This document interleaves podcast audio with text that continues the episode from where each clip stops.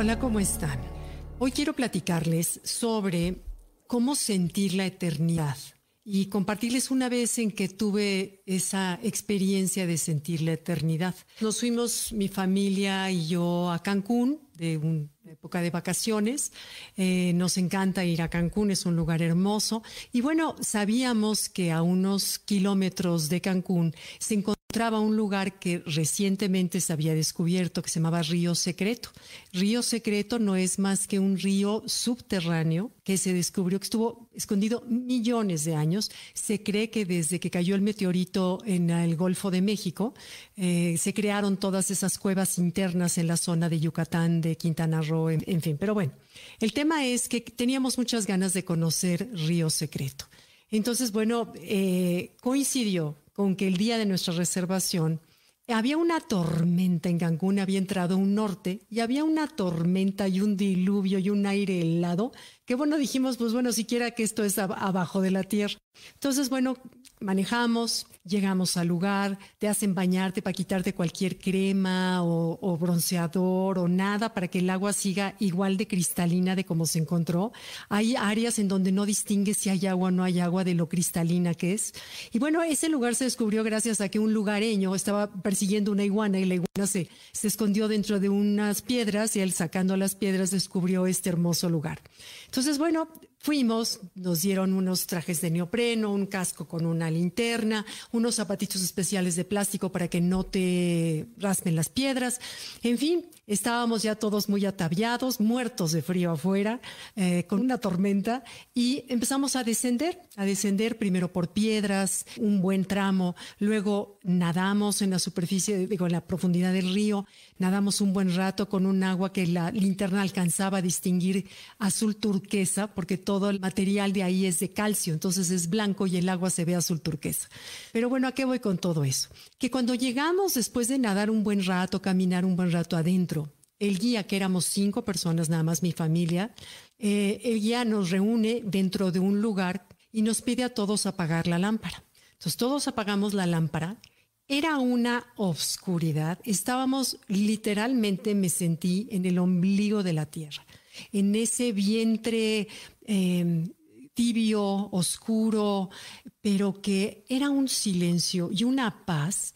Y en eso él prende su linterna y nos alumbra al techo. Bueno, no se pueden imaginar el artesonado me recordó como un templo musulmán, de esos que son labrados los techos, labrados, labrados, pero era de puras estalactitas, formadas a través de millones de años de filtraciones de calcio y agua que se van haciendo y que basta con que la toques con un dedo para que se desintegre y se eche a perder millones de años de trabajo. Entonces fue un espectáculo hermoso, me acuerdo de esa, dice, traten de verse la mano, no podías verte, cuando él apaga la lámpara, no puedes ni verte la mano, no, era, nunca había yo vivido una, oscuridad tal, pero también una paz que no se pueden imaginar.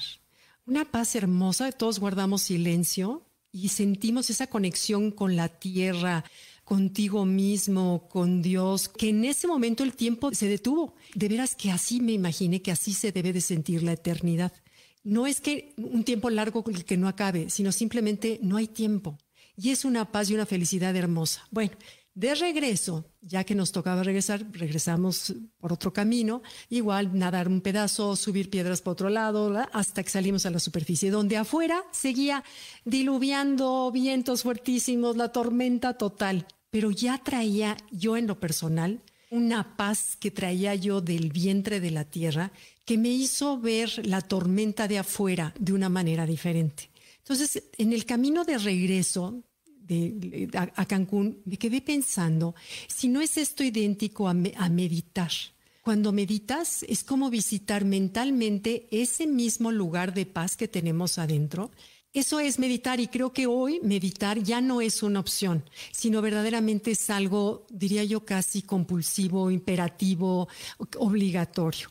Estamos viviendo todos en esta época de pandemia, estreses de tanto tipo de salud, de trabajo, económicos, personales, de relaciones, de autoestima. Se han exacerbado los distintos sufrires que tenemos los seres humanos. Se han exacerbado en esta temporada, tanto en lo colectivo como en lo personal. Alguna vez tuve una maestra de meditación hace muchos años de meditación trascendental. Yo jamás en mi vida había meditado, no tenía idea. Mi mente suele ser inquieta como la de todo mundo. me acuerdo que esta maestra me dijo algo que me gustó. Me dijo, tú nada más tienes que sentarte a la misma hora cerrar los ojos y esa es tu obligación. Y por dentro, cuando cierras los ojos, te vas a encontrar con un cuarto quizás lleno de polvo que es tu cerebro, tu mente. Ese lleno de polvo vas a empezar a barrer todos los días. Cinco minutos, diez minutos, ella me obligaba 20 minutos. Me parecían eternos, pero al principio, poco a poco vas encontrando que ese cuarto que estaba lleno de polvo y que a la hora que lo barres se levanta, entonces es difícil controlar los pensamientos porque meditar es fácil en el sentido que sentarte y cerrar los ojos, pero es un poco más complicado cuando se trata de aquietar la mente. Pero me gustó esa analogía que me dio.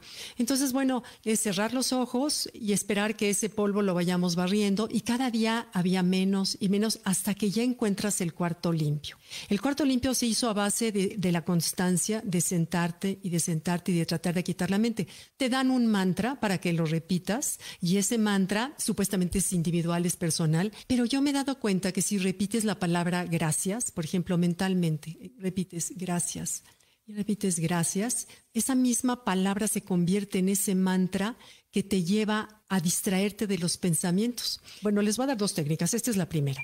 Alguna vez comentando con una amiga y teníamos aquí una clase de meditación, me acuerdo que una amiga me comentó, ¿sabes qué? Es que a mí me da miedo porque empiezo a ver caras empiezo a ver caras como deformes y le entendí perfecto porque yo también lo he visto, caras como raras, como en sepias, como en oscuros. Y, sí, pero algún otro maestro que tuve de meditación decía que la meditación es como las frondas del árbol. Empiezas a meditar en la superficie, entras y sales, entras y sales, ¿no? Pero si te atreves a enfrentarte al vacío, si te atreves a enfrentarte a estas de pronto caras raras o sensaciones raras que sientes de temor, de desconocido, si te atreves, vas penetrando un poco más adentro hasta que llegas al tronco y a la raíz del árbol. Y es ahí cuando realmente llegaste, tocaste con esa divinidad, ese lugar, ese espacio que es eh, perfecto, es tranquilo, es sereno y está lleno de luz.